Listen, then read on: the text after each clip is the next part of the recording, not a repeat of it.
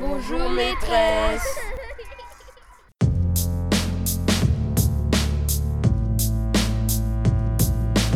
Le micro est dans la classe. Florence Sauvebois.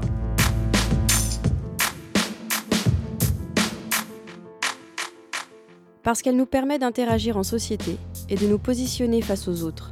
Parce qu'elle structure nos relations et notre rapport au monde, la parole est dans notre société tout aussi importante que l'expression écrite qui est évaluée au baccalauréat. Convaincu de l'importance de faire pratiquer l'oralité aux élèves, Franck Thénard Duvivier s'est lancé dans un projet de débat parlementaire avec ses classes.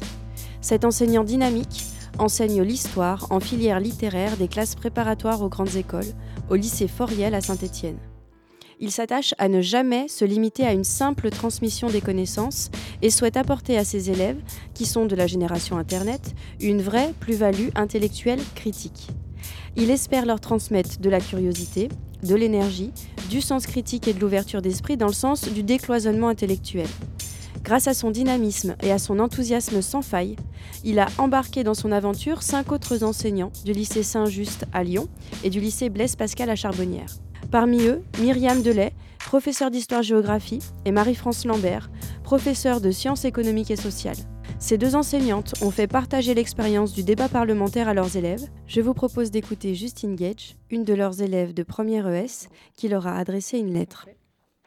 Madame Delay, Madame Lambert, j'ai beaucoup aimé participer à l'expérience de débat parlementaire. Cette expérience que vous nous avez proposée fait partie d'un vaste projet intitulé Étrange, étranger, étrangeté, regard sur l'autre et sur l'ailleurs. Ce projet nous a déjà permis d'assister à des conférences, de voir des expositions intramuros et de participer à un voyage à Paris les 30 novembre, 1er et 2 décembre 2016, et il a aussi initié la mise en place d'une web radio dans le cadre du club citoyenneté. Je trouve que c'est une excellente initiative que de faire cours de cette manière, et je ne suis pas la seule.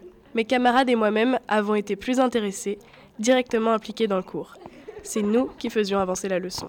C'est aussi un bon moyen de retenir toutes les informations que l'on peut recueillir lors d'un cours magistral, informations qui je trouve sont trop compliquées à mémoriser car trop nombreuses.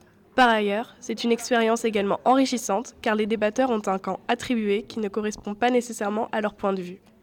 Ceci les pousse à voir le sujet d'une manière différente, à se mettre dans la peau d'un député du côté opposé à leur opinion et à réfléchir à des arguments auxquels de vrais députés ont pu penser avant eux. J'espère que cette méthode de travail se développera et que nous aurons l'occasion de recommencer ceci en classe. N'oubliez pas, vous nous l'avez promis. Merci à vous, mesdames, d'avoir pris le temps d'organiser tout ceci, de nous avoir tant aidé à préparer une telle expérience et surtout d'avoir accepté de tester cette méthode de travail avec notre classe. Merci de nous avoir fait confiance en décidant que nous serions les initiateurs de ces fameux débats et bravo à vous. Justine Gage. Nous partons donc aujourd'hui à la découverte d'enseignants et d'élèves éloquents et pleins de vie, qui vont vous faire vivre un jeu de rôle à travers un débat parlementaire sur le thème de l'immigration. Nous sommes en 1974, les députés entrent dans l'Assemblée nationale. Mesdames et messieurs les députés, bonjour, bienvenue. Euh, nous sommes réunis aujourd'hui pour débattre à propos d'un sujet, je vous rappelle le contexte. Nous sommes en 1974. Euh, la présidence de notre pays est revenue à Monsieur Valéry Giscard d'Estaing. Donc, êtes-vous pour ou contre le regroupement familial? Je suis avec Myriam Delay, professeure d'histoire-géographie, et Marie-France Lambert, professeure de sciences économiques et sociales, toutes deux enseignantes au lycée Blaise Pascal à Charbonnières-les-Bains. Bonjour à toutes les deux. Bonjour. Bonjour. J'aimerais vous demander dans quel cadre rentre ce projet de débat parlementaire. Alors, nous nous sommes investis donc dans ce projet de débat parlementaire parce que nous testons depuis déjà quatre ans un travail pluridisciplinaire qui s'appuie sur Centrale, donc qui est un cycle de conférences thématiques que nous choisissons euh, entre professeurs de français, professeurs de sciences économiques et sociales, d'histoire-géographie euh, tous les ans. Notre thème central qui nous a reliés ensemble depuis quatre ans, c'est étrange, étranger, étranger regard sur l'autre et sur l'ailleurs, à travers donc nos différentes disciplines. Alors, nous avions testé effectivement le cours dialogué, nous avons testé ensemble conférence avec interaction des élèves, euh, animation de la conférence par les élèves, et nous sommes rendus compte que nous, ben, nous manquions de respiration et que peut-être nous pouvions aller plus loin. Donc, euh, on a saisi cette opportunité en se disant que ça pouvait être une pratique différente et que ça pouvait être un plus pour nous. Marie-France Lambert, j'aimerais savoir Dès l'ouverture de la séance de débat, on comprend très vite que la pratique du débat parlementaire est régie par des règles, par une forme particulière. Il y a une répartition des rôles entre les élèves. Est-ce que vous pouvez nous expliquer les modalités de cette expérimentation? Alors tout d'abord, les élèves euh, sont allés euh, donc à l'Assemblée nationale, donc ils ont vu comment fonctionnaient euh, les questions-réponses entre les députés et les ministres qui présentaient les projets. Je leur ai fait voir un, film dans le cadre des questions parlementaires du mercredi, donc ils ont bien vu qu'il y avait forcément une opposition et euh, donc euh, une majorité. Donc là, on avait clairement établi le, le contexte. Il faut qu'il y ait un ensemble de députés euh, qui présentent des arguments pour et un ensemble de députés qui présentent des arguments contre. Là, il y a un maître des séances, comme l'Assemblée nationale, qui a été déterminé, défini, par tirage au sort d'ailleurs, et puis un maître du temps, parce que le temps c'est très important, il fallait régler ça à, la, seconde près. ensuite, bon, bon, là, il y avait huit élèves de mobilisés. Les autres devaient écouter, devaient euh, essayer de comprendre si les réactions étaient bonnes, euh, quelle était l'équipe qui présentait le mieux son, son, projet. Donc ils devaient écouter, prendre des notes et puis finalement arriver au final à déterminer quelle avait été euh, l'équipe qui était la plus performante. La question qui fait débat lors de cette séance, euh, Myriam Delay, c'est pour ou contre le regroupement familial. Alors pourquoi est-ce que vous avez choisi ce sujet et puis à cette époque? Parce que je rappelle que le débat a eu lieu en 1976. Alors d'abord parce que ça s'inscrivait dans notre programmation euh, de cette année, puisque nous avons essentiellement travaillé en, en, interdisciplinarité sur les femmes migrantes. Donc lors d'un voyage à Paris, nous avons été accueillis au Musée national, national de l'histoire de l'immigration, à l'Assemblée nationale. Nous avons aussi travaillé sur les femmes euh, africaines euh, au Musée Quai Branly, etc. Enfin, on avait fait donc toute une, une, une, pré, une progression de, de, de, réflexion, de travail, de, de rencontres. Nous avons aussi accueilli dans notre établissement Michel Zancarini-Fournel, euh, Claudie Lecelier, qui sont intervenus très longuement auprès de nos élèves. Est-ce que vous pouvez nous rappeler ces deux intervenants, euh, de, qui, de qui il s'agit, s'il vous plaît? Alors, euh, Michel Zancarini-Fournel est une historienne, les deux, hein, Claudie Lecelier est aussi est sociologue, euh, qui, qui, ont travaillé, qui travaillent depuis des années sur l'histoire des femmes du genre, et qui ont particulièrement travaillé sur euh, l'histoire des femmes migrantes. Donc euh, c'était une richesse pour nos élèves, un vrai contact avec des universitaires, avec des chercheuses hein, qui se sont attelées euh, sur les archives, sur les témoignages et qui travaillent depuis de longues années. Alors pourquoi le regroupement familial? Eh bien parce que c'est un nœud dans l'histoire de l'immigration.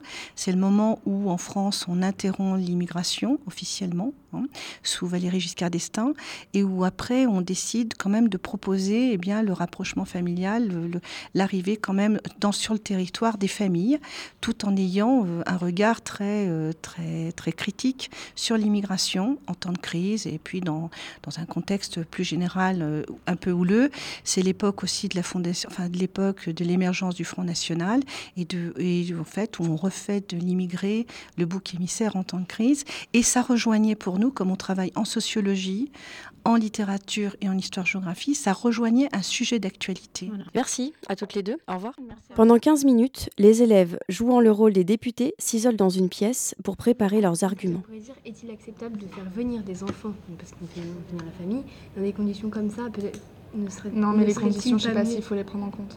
Mais bien sûr que si. Bah si non, mais les conditions de trajet, elles sont pas si terribles. Mais non, pas de, de, de, vie, de vie à l'arrivée. Est-ce qu'on les ferait Pourquoi on les ferait venir ah, Ils ouais, sont mieux dans leur maison, ouais. quoi. Genre, enfin. Euh, Il faut qu'on note les, les conditions. Parce que le regroupement, fa le regroupement familial il est sous condition. Donc ceux qui ne le remplissent pas sont discriminés. Oui, voilà, déjà ah, oui. ça. Discrim... Bah, ça, c'est un, un, gros point. Mm -mm. Ouais, de fou. Tu veux le prendre? Euh, Si vous voulez. Oui, voilà, les Algériens ont des restrictions qui ne sont pas imposées aux autres alors qu'on en a besoin. C'est qui Mais comme on est de droite, est-ce qu'on peut dire ça? Parce qu'on n'est bah pas trop, oui, justement. on s'en fout. Ok. Non, mais ok, ok, ok. Enfin, je sais pas. Non, mais justement, les, les, les, les, ceux de droite, justement, ils utilisent des, des arguments comme ça ouais. pour faire genre ils sont humains. Ok, alors c'est quoi que tu as dit, Romain? Donc, les Algériens, ils ont des restrictions qui ne sont pas imposées aux autres, aux autres alors qu'on en a besoin. On fait de pas quoi de stratégie particulière, on répond à Non, on répond à leurs attaques. comme, Comme, comme ils sont pour, et du coup, c'est eux qui vont forcément commencer. Donc et on fait la dernière fois, ouais, mais du coup, là, ils vont nous dire un truc oui, quand ils vont commencer. Mm. Et nous, il faut qu'on attaque direct sur, sur Toujours. quelque chose. Nous, on est Ouais. sur l'attaque. Eux, ils sont sur la défense. Ouais. Nous, on est sur l'attaque. Mais du coup, il faut qu'on attaque. Alors je suis avec Romane, Anaïs et Marie. Vous étiez dans la peau des députés contre le regroupement familial. Lors du temps de réflexion qui vous a été accordé pour préparer votre intervention, on vous entend échanger pour trouver des arguments. Est-ce que les idées sont venues facilement? Comment ça s'est passé? Euh, tout d'abord, on avait prévu ce débat, donc on avait réfléchi à des arguments euh, historiques, bah, justement en cours d'histoire. Donc on connaissait un peu quelques arguments. euh, voilà. Après, on n'avait pas énormément de temps. Euh, après, on s'est aussi euh, aidé euh, pour faire notre argumentaire. On a essayé de penser aux arguments que les autres pourraient utiliser pour eux argumenter. C'est ça. Et puis aussi, du coup, ce qui nous a aidé, c'est que comme on n'était pas les premiers à commencer, on a laissé l'autre groupe commencer à dire leurs premiers arguments et du coup, on a pu rebondir sur ce qu'ils avaient dit. C'était quand même plus facile. Bonjour mes chers députés, mes chers compatriotes. Nous, les représentants du Parti socialiste, voudrions vous faire part de notre agrément à cette loi. Les immigrés vont avant tout s'intégrer à notre pays grâce à cette loi.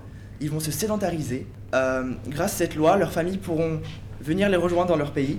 Cela ne présage que du bon. Mes chers euh, collègues députés, euh, bonjour à tous. Je voudrais répondre et souligner euh, un point, c'est que vous dites qu'il faut respecter le sentiment humain de ces immigrés, mais pensez-vous à nos chers compatriotes français qui, eux, d'après l'opinion publique, ne veulent pas de ce regroupement familial, estiment qu'il y a déjà bien trop d'immigrés. Enfin, voilà, nous on se pose vraiment la question de savoir si c'est une bonne idée pour la population française et euh, ces immigrés. Merci madame. Pensez-vous que nous pouvons gérer cette situation?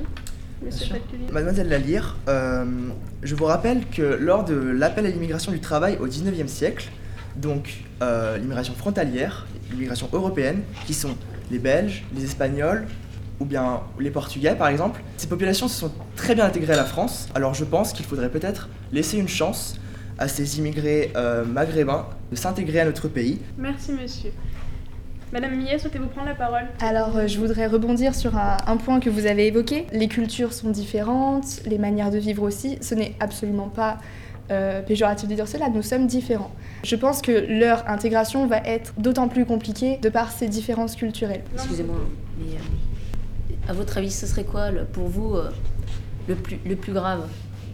Que euh, ce soit discriminant pour les immigrés ou euh, que les, euh, les femmes, qui pour moi sont euh, des citoyennes ou euh, qui, sont importantes dans un pays, ne puissent pas euh, participer à leur pays d'origine, alors qu'en France, ça pourrait être euh, des, citoyennes qui pourraient participer à notre, notre vie.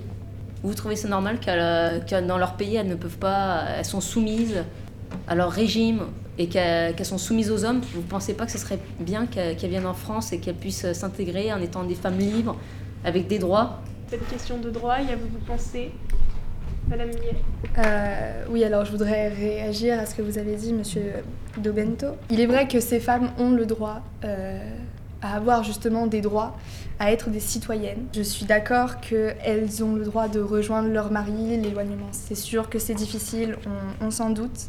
Cependant, il me semble que suite aux crises pétrolières que nous venons de subir, qui sont assez conséquentes, je pense que euh, au niveau du travail en France, on commence à devoir faire face au chômage, que ce soit dans les populations françaises ou pour les populations immigrées. Je ne sais pas si vous pensez vraiment que euh, les femmes qui vont arriver vont trouver tout de suite du travail. Je pense que ça va plutôt leur euh, rendre la vie compliquée puisqu'elles ne vont pas trouver de travail euh, tout de suite. Je pense que ça pourrait être assez compliqué pour elles euh, de s'intégrer correctement, puisqu'elles seront alors reléguées euh, au foyer et euh, ne pourront pas évoluer socialement. Est-ce que vous pensez que c'est une bonne chose? Merci madame. Monsieur Fatkulin, souhaitez-vous réagir Oui, donc euh, vous nous dites que ces familles qui vont venir en France vivront dans des conditions euh, épouvantables, auront un travail médiocre, certes, mais ça reste un droit ou un choix. Euh, ces familles, si elles veulent vraiment venir, elles le peuvent. C'est un droit. On ne les force pas à venir. Si elles veulent rejoindre leur mari ou rejoindre leur famille, c'est leur droit. De plus, euh, vous parlez des enfants. Devant ce manque euh, d'humanisme que je remarque en France, je pense qu'on devrait placer notre confiance dans les futures générations. En effet, si dès leur plus jeune âge, les enfants sont dans des classes, on va dire, très diversifiées, euh, pluriculturelles, je pense que cela serait très très enrichissant et peut-être que en grandissant, ces enfants auront une vision bien différente des immigrés et des étrangers. Merci monsieur. Madame Dolso. Je suis avec Maxime et Ilia. Vous étiez dans la peau des députés pour le regroupement familial. Alors pour vous, est-ce que c'est plus facile de défendre une position en jouant un rôle de député ou bien est-ce que c'est plus facile en parlant en votre propre nom sans jeu de rôle? Alors moi j'ai trouvé ça plus facile de jouer ce rôle de député parce que ça a évité les débordements. Généralement quand on parle de politique, c'est pas toujours facile de garder un certain respect pour, euh, pour les, autres, les autres personnes alors que là il y a eu un grand respect pour les deux camps. Euh, on a très bien échangé, ça a un petit peu été comme une pièce de théâtre, on a, incarné ce, rôle de député, donc ça nous a permis de vraiment euh, jouer notre rôle à fond et euh, de défendre ses idées comme on l'a pu. Alors moi je trouve que c'était pas facile de, défendre une position en jouant sur rôle de député, car on choisit pas son camp pour débattre le sujet. le fait de garder un rôle d'un député est très stressant, car on, doit faire attention à ce qu'on dit, c'est-à-dire on ne doit pas dégrader l'image d'un député et se comporter comme tel. Donc euh, je préfère mieux euh, sans jeu de rôle.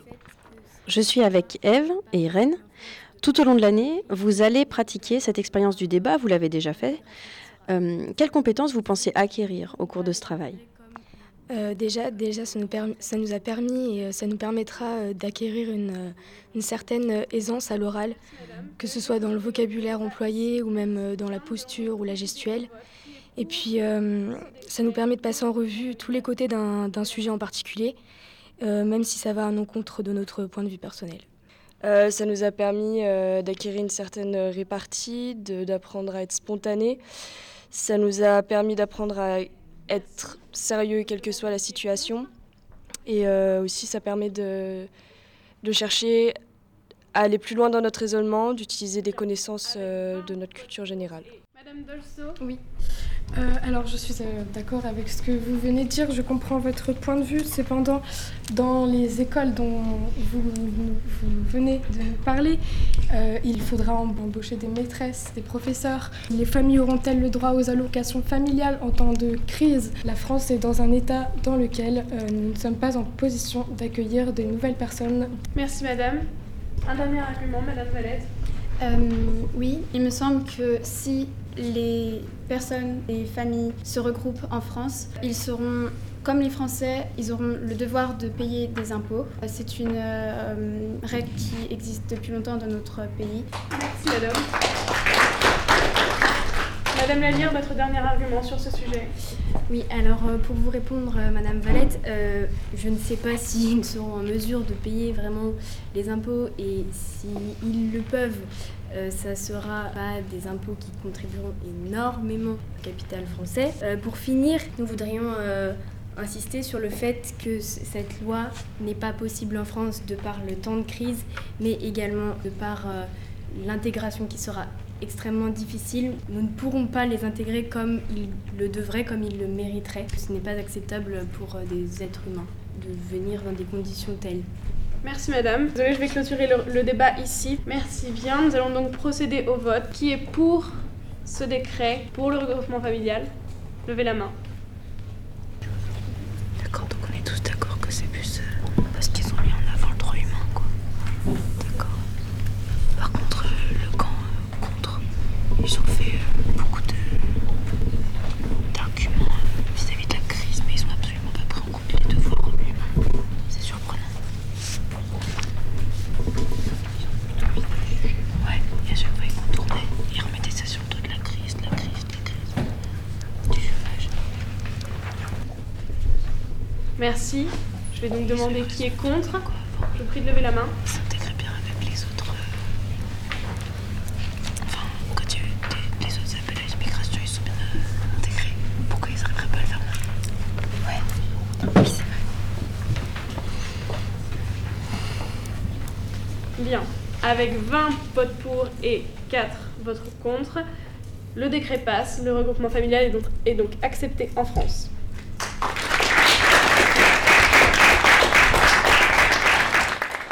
Bonjour Franck Thénard du Vivier. Bonjour. Vous êtes l'enseignant porteur du projet. Alors, j'aimerais vous demander pourquoi. Expliquez-nous pourquoi vous vous êtes investi dans ce projet et hum, que pensez-vous que cette pratique apporte à vos élèves? Alors très clairement, euh, du dynamisme, un, format de débat euh, qui soit un format de débat euh, inspiré du monde anglo-saxon, le débat parlementaire, et qui permet de mettre, d'installer une joute oratoire entre deux équipes qui vont donc du coup être stimulées pour obtenir un, objectif, c'est-à-dire le vote du public. Donc clairement, il s'agit que les élèves aient du plaisir. le format se veut plus ludique, plus vivant, plus stimulant. ça n'empêche pas hein, de travailler le fond et d'être sur une vraie acquisition et un vrai travail de compétences, euh, mais on les met en œuvre euh, d'une manière concrète et d'une manière, on va dire, vraiment euh, stimulante pour tous. Alors on va écouter les avis des élèves justement sur la question. Bah, en fait, pour rejoindre ce que disait Maxime, je pense que c'est une bonne idée par rapport à notre devoir entre guillemets de citoyen de s'informer et de pouvoir débattre sur des sujets d'actualité en fait. Même si là, du coup, c'était un contexte un peu antérieur, mais enfin, ça va forcément revenir avec les, problématiques de nos jours. Euh, et euh, pour revenir aussi euh, par rapport à ce qu'on disait tout à l'heure sur le cours, en fait, je crois qu'en cours, on ose un peu moins parce que on se dit, oui, c'est ce qu'on dit dans le cours, et puis on n'ose pas en fait aller contre ce que la prof nous dit, de choses comme ça, alors que là, comme on est en débat, on a le droit d'exprimer nos Pour mener ce projet, vous êtes accompagné par la CARDI de Lyon. Il s'agit de la cellule académique Recherche, Développement, Innovation et Expérimentation du rectorat de Lyon. À la suite du débat et des discussions que vous avez avec les élèves, on voit qu'il y a des, les membres du collectif de travail qui réfléchissent sur ce projet de débat, qui se réunissent euh, une fois que les élèves sont partis pour pouvoir échanger sur le débat auquel ils ont assisté. Alors on va écouter un extrait. Je rappelle simplement nos, objectifs pour bien savoir comment on en rediscute, comment on redémarre. Hein. On a dit que l'idée c'était ensemble, tous ensemble, d'essayer de mieux comprendre comment est-ce qu'on peut mettre en place un débat parlementaire, de voir en quoi ça développe les compétences des élèves, c'est notre mmh. visée on va dire. Hein.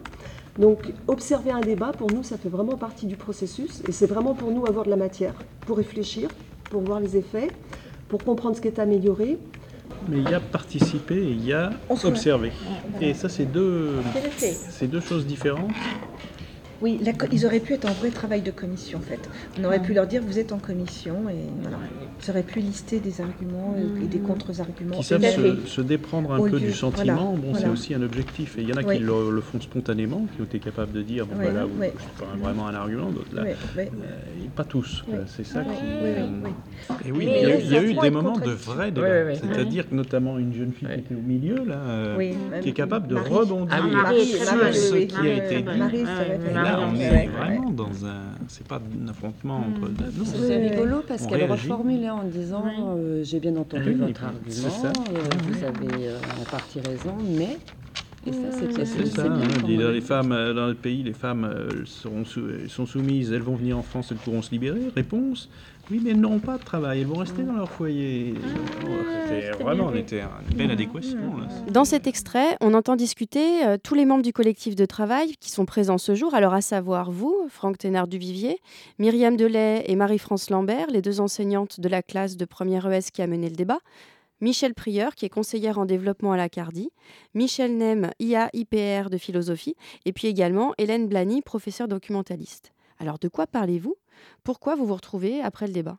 Alors on est sur un, format de, formation qui est un peu nouveau, qui s'appelle la Lesson Study, qui est un format euh, importé du, Japon et euh, du, monde anglo-saxon, qui vise vraiment à faire travailler les, euh, enseignants, mais pas seulement eux, des enseignants et d'autres acteurs du système éducatif. Donc ces moments de réunion entre nous, des temps donc d'analyse, des temps aussi d'expérimentation, en fait d'observation en classe, on débriefe en quelque sorte avec les élèves, puis entre nous, pour essayer de voir ensemble ce qui fonctionne, ce qui ne fonctionne pas, ce qu'on peut améliorer le, dispositif évolue en cours de route et vise vraiment au développement professionnel des enseignants, c'est-à-dire à la montée en puissance hein, de leurs compétences, mhm. dans un domaine qui est un, un, domaine qui est finalement assez peu euh, encore usité en France, qui est ce format de débat.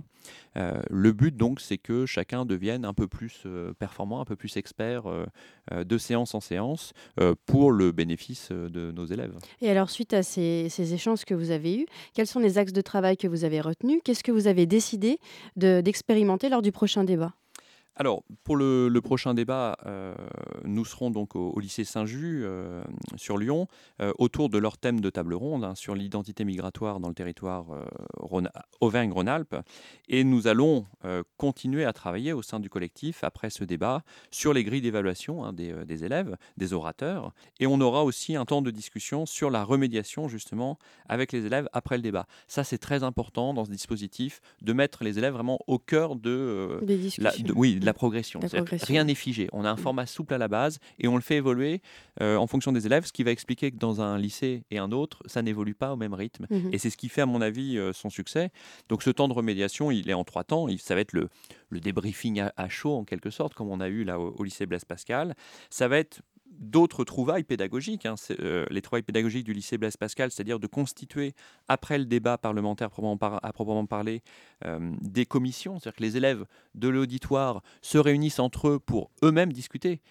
Ils ont été dans un rôle euh, d'écoute, puis sont à nouveau dans un rôle de débat, dans un petit groupe. Donc on, déploie hein, d'autres compétences pour eux, puis on les rend actifs à un moment. Et on reste toujours dans l'esprit du format parlementaire. Et le troisième temps de remédiation, c'est celui qui, serait à froid, on va dire, euh, donc lors d'une autre séance qui permet de réfléchir sur le fond, sur les connaissances, sur l'argumentation, et là d'être dans un travail pédagogique plus classique. Alors effectivement, on vous entend demander à la fin euh, du débat, sur ce débriefing à chaud, quels sont les conseils que les élèves mmh. pourraient vous donner pour améliorer cette expérimentation? Alors pourquoi c'est important pour vous d'avoir leur retour euh, aux élèves? C'est fondamental. C'est fondamental. Il faut de toute façon les mettre dans, un temps d'enseignement qui, change du, euh, du, cours magistral, du vertical. Et ce projet, de toute façon, est fait pour eux. Hein. Il ne s'agit pas que les, les enseignants enseignants euh, se fassent plaisir, mais que les élèves soient euh, motivés. Donc, toutes leurs remarques sont bonnes à prendre, puisque ça permettra de toute façon d'être plus efficace. Et ils ont des choses à dire. Le, dernier débat l'a prouvé. Euh, ils ont des suggestions à faire, et ça nous permet de voir aussi quelles compétences finalement on pourra peut-être privilégier, cibler la fois suivante. Condition un peu plus intime. Est-ce que vous aimeriez, par exemple, qu'un comédien vienne pour vous aider à, à vous la libérer un petit peu de toute cette angoisse, hein, monter sur une table pour déclamer en public quelque chose. Eh ben voilà, ben, libérez-vous. On n'allait quand même pas monter sur la table là. Mais pourquoi pas Non, ils auraient pas apprécié, je pense. Qu'on monte sur la table. Mais vous, je pense que vous vous auto-censurez. Hein. Oui, non, non, quand même, monsieur.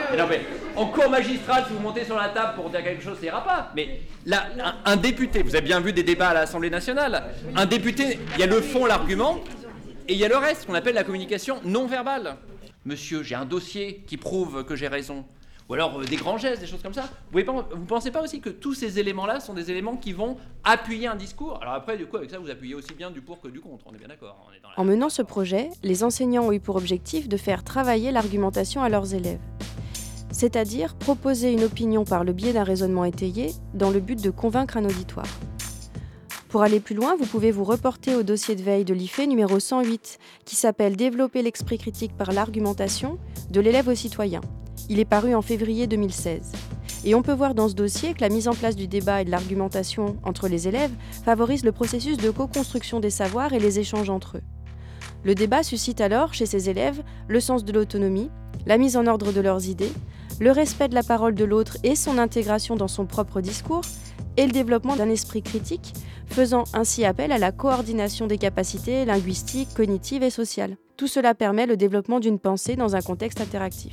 Le micro est dans la classe, c'est maintenant terminé. Cette émission se termine comme elle a débuté par une lettre. Chers auditeurs, si vous avez envie de faire un clin d'œil à un enseignant que vous avez apprécié, n'hésitez pas. Vous pouvez nous écrire à l'adresse suivante florence.sauvebois@ens-lyon.fr et nous lui transmettrons le message. Nous allons d'ailleurs nous quitter en écoutant la lettre de Julien Bachelier sur un titre de Angus et Julia Stone, Paper Aeroplane.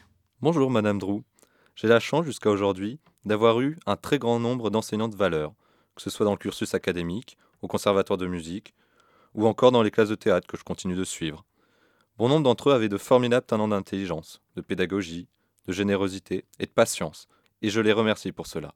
J'ai été votre élève en classe de CM1 en 1993, et je garde en mémoire votre sourire, votre attachement à ne pas laisser échapper un élève en difficulté, votre caractère et vos courroux, rares mais mémorables, et puis cette passion que vous aviez de votre métier et votre sensibilité à la musique, à la poésie, aux arts plastiques que vous avez su me faire découvrir. Je partage désormais ma vie entre deux passions, la profession de luthier d'un côté, le théâtre de l'autre. Et je cherche souvent en moi cette force que vous aviez si bien communiquée.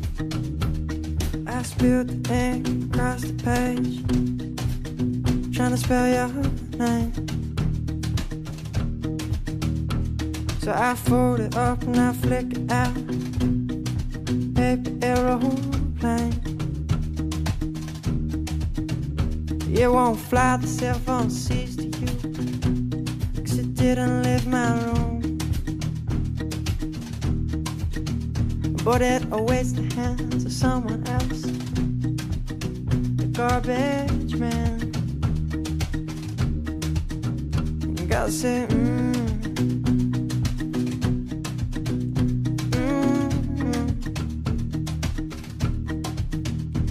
say, mm,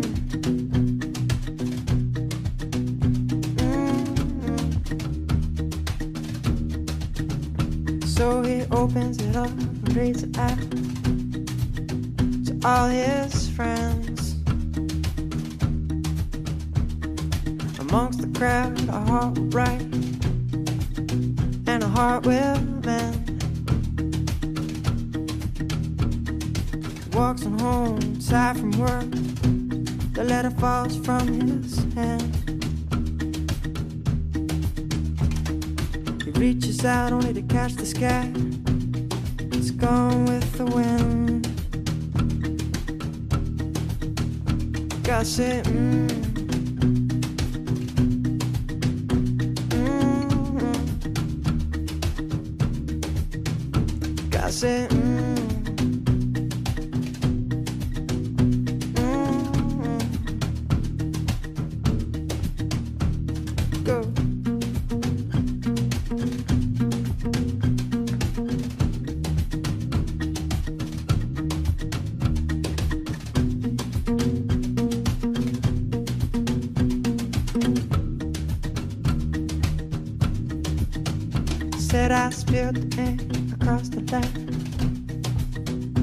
spell your name.